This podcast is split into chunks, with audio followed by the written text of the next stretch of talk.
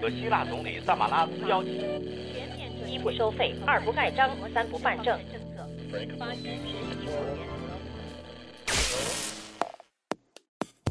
新闻不都是冰冷的，故事不都是虚假的。故事新闻用故事温暖新闻。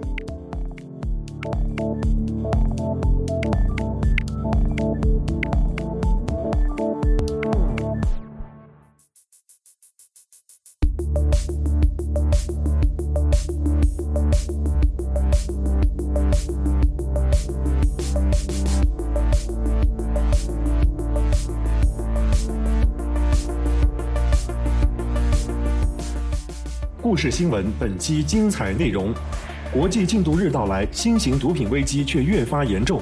处方药止咳水被用作新型毒品，不少中学生成为瘾君子，深陷泥潭无法自拔。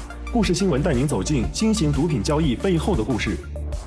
贵溪市三名小学生意外落水，救援现场有干部为了避免汤水，叫同事背着他过河，被背干部被免职，引发热议。故事新闻评论：鞋子没进水，脑子却进了水，生活不能自理的领导和官员们，问题究竟出在哪里？最近一段时间，在广西玉林，动物保护人士与食客和当地围观百姓之间都卯足了劲。半个多月来，从互联网上的相互谩骂、诋毁，到玉林当地各个狗类市场的争执对抗，矛盾一触即发。故事新闻焦点背后的故事：为了狗，家庭破碎；为了狗，放下身段跪拜谢罪。爱狗人士缘何如此疯狂？对于吃或不吃狗之争，本质到底是什么？专家为您剖析典型的中国式人权观。故事新闻稍后为您讲述。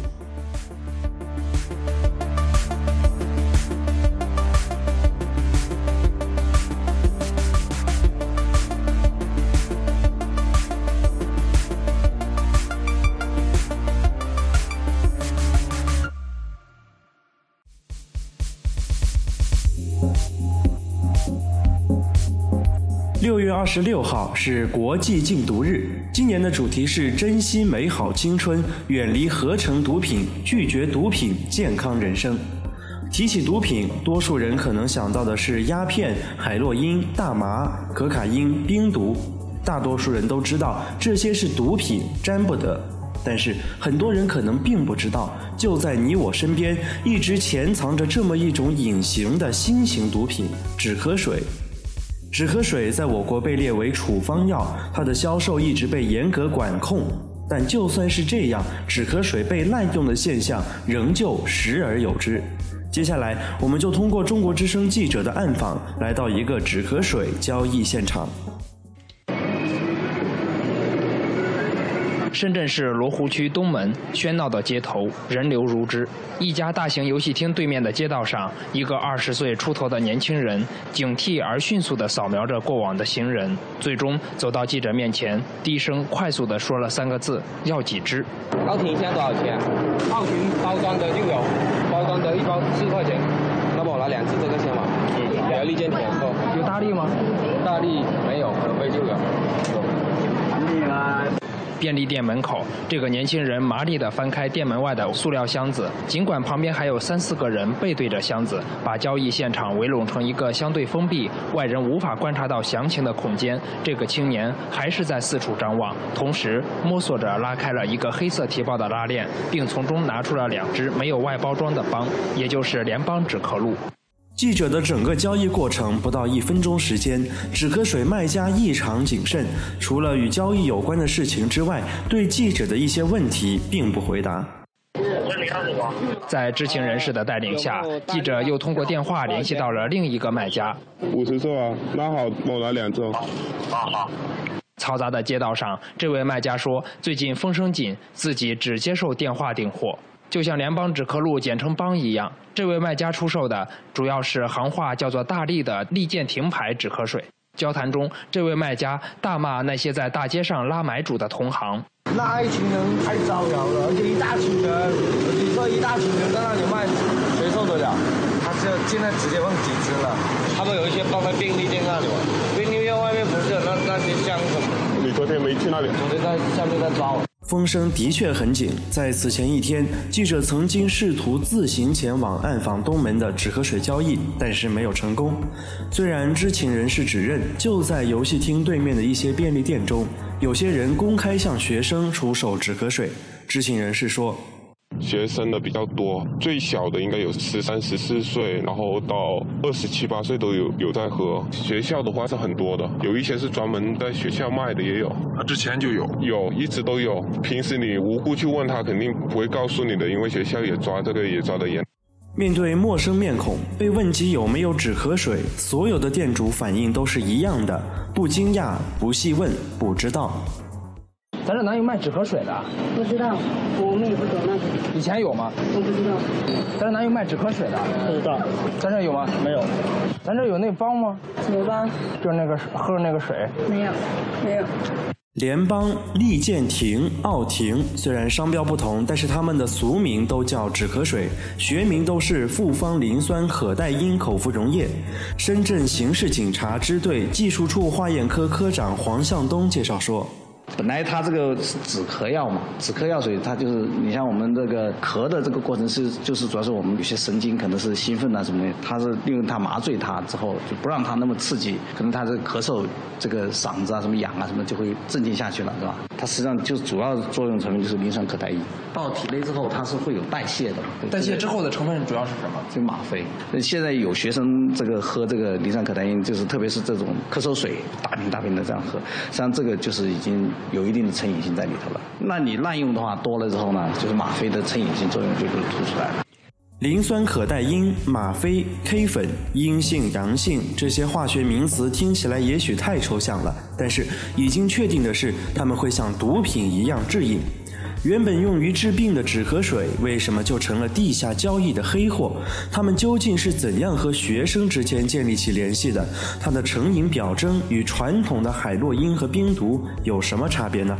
在珠海金鼎自愿戒毒医院里见到小陈时，他正瘫躺在床上。二十五岁的他已经是第二次来戒毒了，身体微胖，白皙的皮肤，再加上一对大眼睛，小陈看起来比实际年龄要小一些。当然，前提是他不张嘴的话。只剩下几颗门牙的小陈，刚来医院的头几天无法自主站立。回想起八年前头一次接触止咳水，小陈说，当时并不觉得喝止咳水有什么大不了的。在网吧跟同学在通宵吧，玩着玩着，然后半夜就是说啊玩不下去了，想回去睡觉，然后他们就是喝了那个联邦咳嗽水吧，他们喝剩半瓶，然后就给我喝半瓶嘛，喝了下去之后就感觉轻飘飘的，啊挺开心的那种感觉吧，因为在药店那里是有的卖的，觉得就是这不算毒品，应该没什么。小陈说：“第二天，他的身体就已经开始有了一些变化。第二天不喝了，开始冒汗啊、心烦啊，然后就是说什么都是很急躁的，就觉得不喝就浑身好像流汗水，很不舒服吧？就这样子，一直就是这样子喝着下去。”而同样受制于止咳水的阿强，对于止咳水的依赖似乎更为严重。阿强说。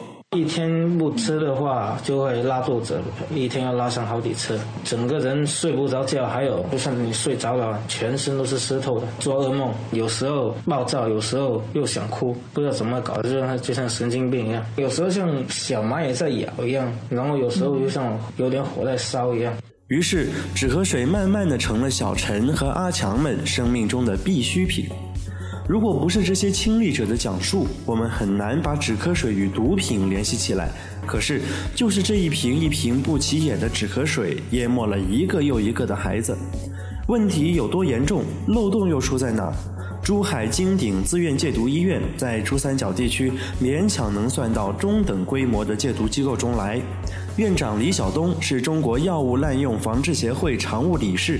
他说，医院每年收治的自愿戒毒者大约在一千一百人左右，这其中有两百人都是止咳水成瘾。我接触最小的是十二岁，不可思议，哎，十二岁、十四岁、十六岁的都有。即便是像这些二十几岁的人，你追问病史的话，你都会发现他们也都是十五六岁、十六七岁开始使用。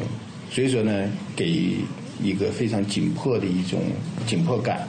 这种紧迫感就是青少年，新型毒品也好，打引号止咳水也好，像这些物质的滥用，基本都是从青少年是为主体。在李晓东看来，滥用止咳水本身就足以使人成瘾。其他类型的毒品如果再穿上止咳水的马甲，就更难区分了。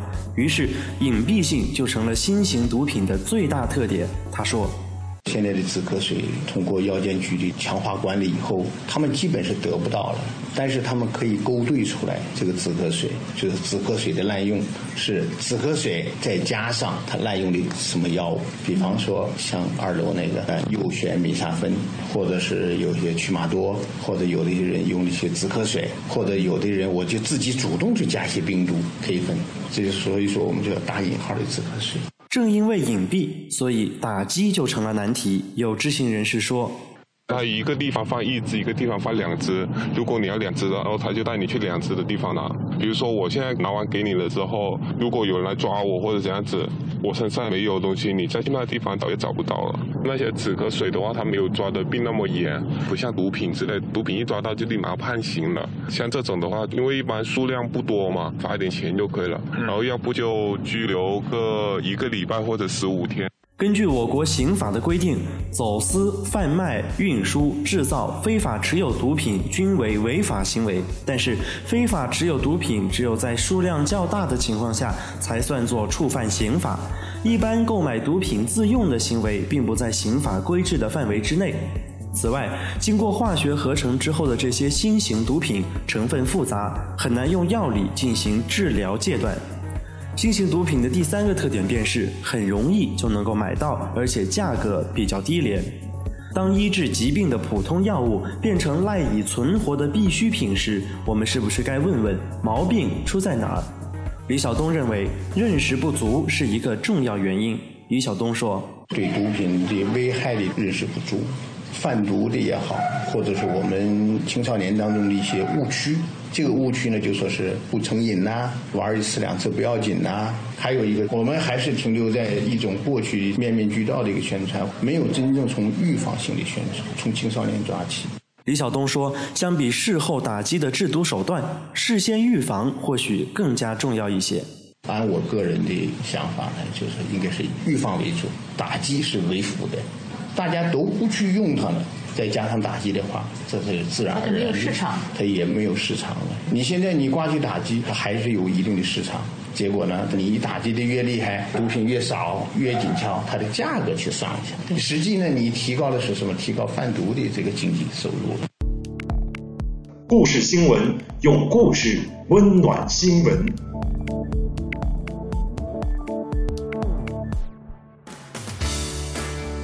六月二十号，贵溪市白田乡蓝田村黄园屋村小组三名小学生意外落水，一名学生获救，两名学生失踪。后来有网友爆料称，救援现场有一位干部为了避免趟水，叫同事背着他过河。经查，被背干部为贵溪市政府办副主任王军华，目前已被免职，引发了热议。后来，贵溪市通过江西省人民政府新闻办官方微博“江西发布”公布了调查结果。落水事故发生后，贵溪市政府办副主任王军华、科员丁先宝于二十一号上午赶赴现场参与救援。经过一段漫水路段时，丁先宝主动提出背王军华过去，但是王军华的行为已产生不良影响，在一定程度上损害了党员干部形象，故对王军华给予免职处分。看完这个事件，很多人都有一种似曾相识的感觉。没错，当年浙江余姚官员背上视察灾情的奇葩往事还没有尘封。白岩松当年还在央视新闻节目《新闻一加一》中做出过评论。因为他穿的这个鞋比较贵，他就让六十多岁的村支书呢把他催进、推背进了这个重灾户的这个家里头，结果被人拍了这样的一张照片给曝了光。这属于呢鞋没进水，脑子进水了。围观民众的指控与官方最终发布的调查结果还是有一些出入。官员背上救灾不是主动，而是被动，即丁先宝主动提出背王军华过去。细节的补充非但没有弱化官员的丑态，反而平添下级的媚态，把官场丑态图勾画得更加淋漓尽致。郑州晚报评论员石延平评论说。下属主动要求背领导渡水，却让领导在舆论面前栽了跟头。正所谓上有所好，下必甚焉。若非领导不喜欢被端着、被抬着、被供着，下级想必也不会如此贴心勤快吧。显然的是，领导已经享受这种谄媚惯了，才不分场合的享受下属可靠的肩膀。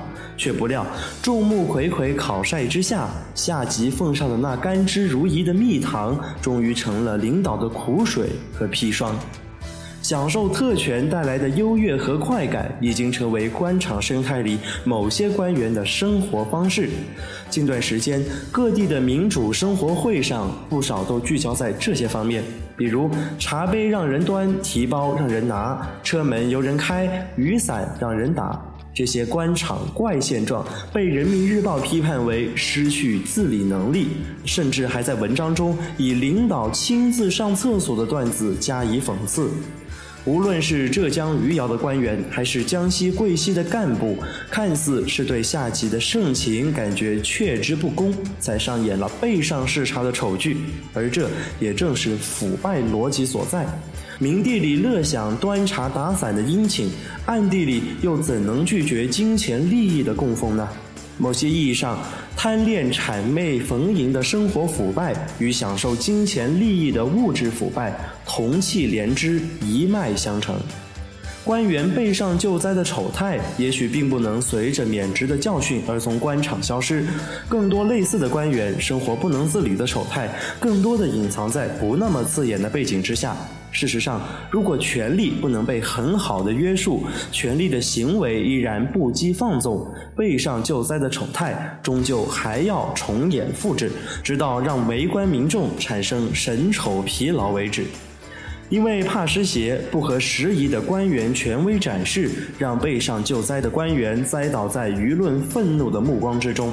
难道只有悲剧的刺眼背景，只有舆论的集中炮轰，才算是产生不良影响，才是决定是否惩戒责罚的因素？那些在民主生活会上被批官气浓重，自己不会提包端水的官员呢？又岂能安之若素？故事新闻，用故事讲述新闻。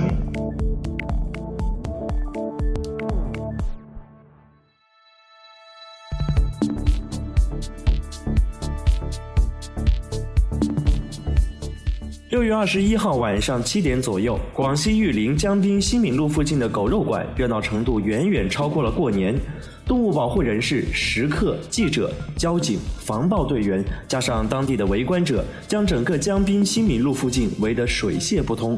动物保护人士与食客和当地围观百姓之间都卯足了劲。半个多月来，从互联网上的相互谩骂、诋毁，到玉林当地各个狗类市场的争执、对抗，矛盾一触即发。当天晚上，几名爱狗人士与当地食客发生了冲突，导致一名食客嘴巴处流血。冲突双方被警方迅速带离。还有席地而坐，为当日被屠杀的狗魂祈福的某行为艺术家，被当地群众围堵。关于这样一幕，重庆市小动物保护协会会长陈明才表示，这是一场闹剧。陈明才于六月十八号与数名国内动物保护界人士一起来到玉林，他们意图缓和这一局面，希望政府积极应对，志愿者理性护狗。遗憾的是，陈明才们无奈折返。吃狗肉是食客的权利还是陋习？爱狗人士和食客之间的狗肉之争能否以平和的方式进行？这到底是一场欢宴还是一场闹剧？下面我们就通过几个片段来了解所谓爱狗组织背后的故事。杨玉华，他是重庆爱狗人士，今年六十四岁。他原本不喜欢狗，直到一九八六年发生了一件事。杨玉华说：“那年冬天，一条流浪狗在窗外狂叫，我出去看，两个小偷在撬我家火锅店的门，狗冲上去咬住小偷的裤腿。从此，我每天给它喂食，它每天送我上班接我下班。我觉得狗很忠诚，就把它带回家。它生了七只小狗。从此，杨玉华见到流浪狗就往家抱。丈夫受不了，与她离了婚。她收养三十多只狗时，邻居联名上告，儿媳妇也和她闹。”儿媳妇也和他闹，他几次发誓不再收养狗，但是每次看到流浪狗，他就腿发软，走不动道。二零零三年非典时，杨玉华的狗已经达到一百多只。到了二零零六年时，他为养狗已经花费了两百万元。他开始向朋友借钱。二零零六年，儿媳妇起诉离婚，儿子那一年也崩溃了，将火锅店家里砸了四五次。杨玉华边说边掉泪。六月十九号上午，杨玉华在玉林市大市场，也就是当地最大的活犬买卖集散地，从一名狗贩手中花两百元买下六只几个月大的小狗。类似杨玉华的爱狗人士不在少数，杨玉华执意要将自己救下的狗带回重庆。来自四川的杜玉凤和天津的杨小云也是视狗如命的动物保护人士，他们在各自的省份乃至全国动物保护圈子都颇有名气。此次杜玉凤来玉，杜玉凤来玉林，更多的是选择宣传。她带着十余名志愿者，在餐馆、活狗交易市场和政府之间来回奔走。最受媒体关注的是天津的杨晓云。十九号上午，她在玉林大市场为了一条金毛犬而给狗贩下跪，痛哭。此举被媒体记者拍下，登上各大门户网站的首页。当晚就有网友质疑她在作秀。而杨晓云全然不顾，他反问记者说：“一个为了狗可以放弃家庭、放弃房子的六十多岁老人，作秀炒作可能吗？”与杨晓云为伴的是一名志愿者，一名在校大学生，年轻羞涩。两人在马路边为救下的狗轮流守夜、打针和喂食。片山空是一位自称行为艺术家的志愿者，被玉林当地人称为“始作俑者”。二零一二年夏至，他与数名志愿者一道来到玉林狗肉市场，进行了第一次行为艺术。我替人类向动物真诚谢罪。片山空在狗肉交易市场面对成堆的死狗，身披写有口号的白褂跪拜。现场他被志愿者拍下发给媒体，从此玉林荔枝狗肉节被广为人知。为了狗，家庭破碎；为了狗，放下身段跪拜谢罪。这种行为在更多人眼里看来是病态的。狗肉这场争论还远未了结，狗肉之争的出路在哪里呢？有专家表示说，社会文明的发展需要一个过程。狗肉之争是好事，但是有关文化文明的争论，每一个人都应该持更加开放包容的态度。对于狗肉之争，有观点认为，其实站在道德制高点相互指责，终究解决不了问题。双方都应该冷静下来，用文明理性的方式表达诉求，逐渐推动全社会提升对动物保护的理解和关注。那么，对于吃或不吃狗之争，本质到底是什么呢？凤凰网特约评论员、上海金融与法律研究院研究员、专栏作家刘元举认为，这是一种典型的中国式人权观。我认为这是不同文化之争，两种不同的观念和文化本身没有对错之分，甚至可以退一步承认不吃狗肉显得更加文明一些。但是，毕竟玉林人吃狗肉已经有四五百年的历史，全国其他地方狗肉餐馆也并不少见，在现行的法律框架下，狗也只是财产，吃狗并不违法。不过，这一切对于爱狗者来说似乎不值一提。这一段时间以来，他们在狗肉市场、狗肉餐馆举行抗议活动，与吃狗人士对峙，甚至发生肢体冲突。那么，在一个有着狗肉传统的国家，为什么狗的人权可以当街激辩，可以声势浩大、舆论热爆，可以如此激烈、蛮横、富有攻击性呢？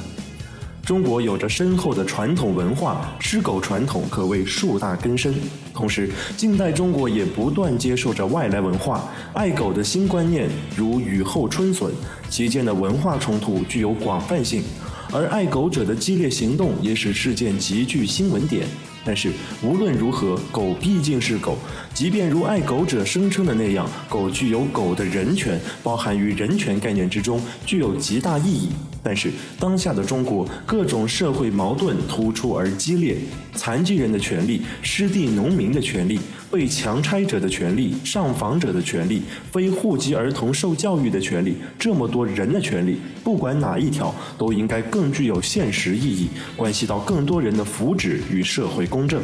狗肉之争本不该成为这么热门持久的话题。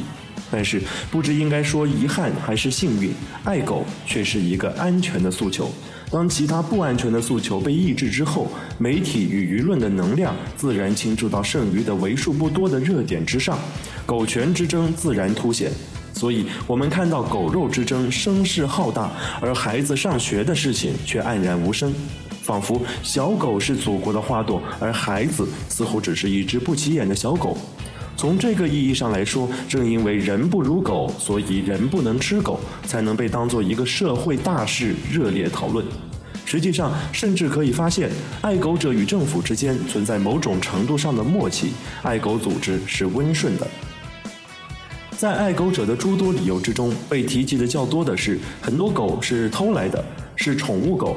正是吃狗肉的行为拉动了盗狗行为，没有买卖就没有偷盗，所以他们呼吁取缔狗肉节。虽然这种因果关系并非全无道理，但是以二手手机市场为例，就会发现这种逻辑上的错误。二手手机市场的存在的确为偷盗手机提供了销赃场所，但是只要二手手机市场中有真正主人淘汰的合法的手机，也有人需要购买二手手机，那么二手手机市场就是合法的，应该受到保护的。不能指责购买二手手机的人应该为偷盗负责，真正负有责任打击偷盗手机的是公安机关。在这个意义上，保护宠物狗的诉求本身应该指向对政府治安职责的问责，但实际上，爱狗者的矛头却指向了狗肉节，指向了吃狗肉的人，而有意无意地忽略了打击盗狗、保护公民财产的安全，本是当地政府的责任。即使他们在相关部门门口举牌抗议、聚集施压，针对的也不是政府，而是要求政府拿出强硬手段，取缔一个流传了成百上千年的习俗，装作似乎是在提升当地文明程度，与当地政府有很大的认同空间，不过是一个热心但绝不冒犯的助手。这正是爱狗者的温顺之处。这种安全与温顺，正是他们攻击和违法的基础。只有安全与温顺，才能被许可；只有被许可，才能有组织；只有组织，才能协调；只有协调，才能聚集。不过，聚集之后显露的却是蛮横。呼吁不吃狗肉，在法治社会中可以发传单，可以宣传，可以游行示威，可以呼吁立法。一步步从打击盗狗、规范养殖、禁止虐杀做起，但是不应该干涉他人的合法行为。但是对于爱狗者来说，这显然不够彰显他们的道德与伦理优越感。他们聚集起来具有强烈的攻击性，高速拦车、攻击食客、骚扰店主、扰乱市场，逼烧烤小贩下跪。当法治没有坚实基础的时候，政府无法在法治的框架下再保护每一个公民的权利，只能按照人数的多少，头痛医头，脚痛医脚。当安全的诉求成长起来、组织起来、人多势众的时候，政府也不得不让几分。所以，我们看到在金华，狗肉节就被取缔了。这正是抵制狗肉活动中的最糟糕之处。这种权力的一进一退之间，狗的权力增加了，另一群人的权力减少了。与此同时，不引人注意的是，政府的权力增大了。他们可以叫停民间几百年的习俗，可以叫停民间自发的活动。如果今天几个人拉了标语，政府就可以取缔狗肉节，那么明天就可以取缔草莓音乐节，后天就可以取缔动漫 cosplay。只要找几个人打打标语，政府就都可以顺水推舟，一禁了之。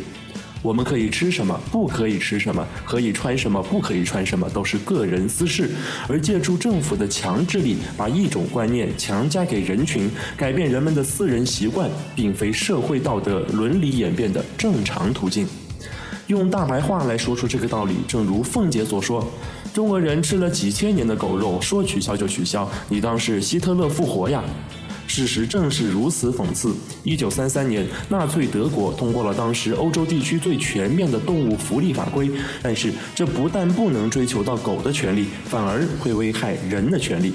所以，狗肉之争的深刻意义不在于本身，而在于其间折射出的中国人对权力、对观念以及该如何争取权利、推广观念的认识与行动。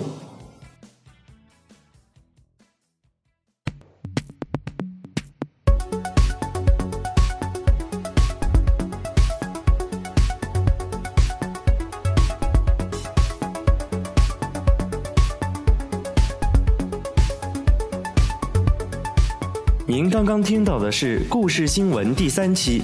本期节目部分内容来自中国之声、新京报和腾讯网。感谢您的收听，我们下期节目再见。